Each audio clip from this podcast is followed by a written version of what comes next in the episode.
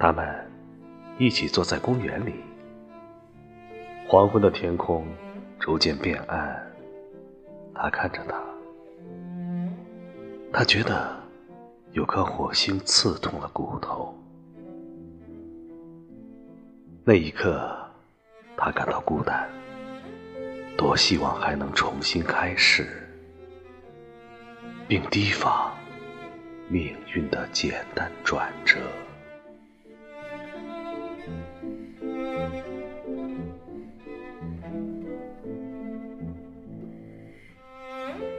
他们沿着旧运河一直走，有些茫然。我清楚的记得，而后停下来，走进一家霓虹灯炽亮的陌生旅馆。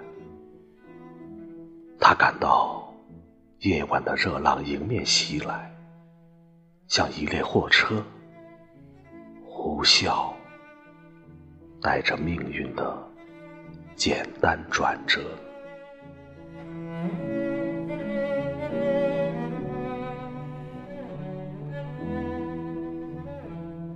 一只萨克斯风吹奏在很远的地方，此刻，他正穿过走廊。